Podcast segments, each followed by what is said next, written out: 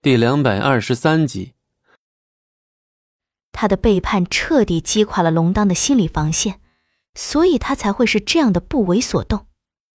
可是，尽管此刻落魄如他，但龙当骨血里的王者血脉是绝对不会停止流动，所以素素知道的，他会活下去的，即便只是为了杀他来报仇泄愤，但最终他还是会好生活下去，不是吗？这就够了。素素嘴角扯出一个最勉强的笑容，哑着嗓子：“到那时，我们便做个了断。”这一刻，素素的心在滴血。止不住的滴血，寒冷的温度几乎让她晕厥过去。可是为了让龙当有活下去的信念，她不得不保持清醒，以她最恨的人的身份同他决裂。素素手中的雀月镖上满是鲜血，从他的手脚被冰雪冻住的那一刻起，为了保持清醒，他便用这雀月镖狠狠地扎入自己的大腿之中，一下又一下。而站在素素身后的风景寒将这一切都看在眼里，看着素素的千疮百孔，他终究是心疼了，但却从未后悔过。正当素素欲再次用雀月镖保持清醒时，风景寒飞快夺下他手中的雀月镖，修长结实的身躯替他挡去了一个方向的雪花。跟我回去。风景寒的口气一如一年前在断崖之上时一样。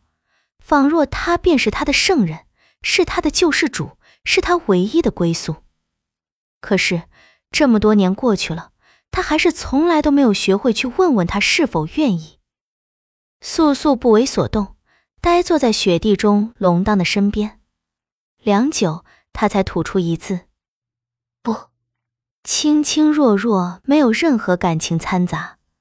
他说：“他要同龙当待在一起。”这一刻，他是恨风景寒的，一次又一次骗了他，一次又一次让他亲手夺去他生命中最重要的东西，而他只是在利用素素对他的信任。一年前他孩儿的死去是这样，如今对于龙当还是这样。可是他更恨自己啊，所以他现在唯一能做的就是陪着龙当。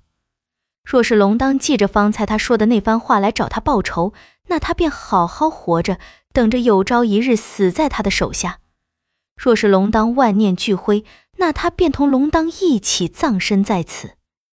风景寒的眉忽的皱起，声音在这空旷的红白相间的雪地上变得异常的大。你想死在这儿吗？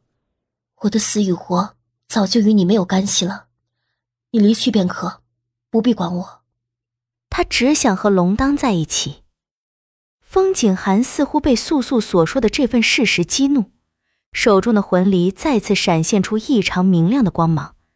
他决然开口：“好，我便成全了你。”下一秒，魂离离手，穿过的却是龙当的胸膛。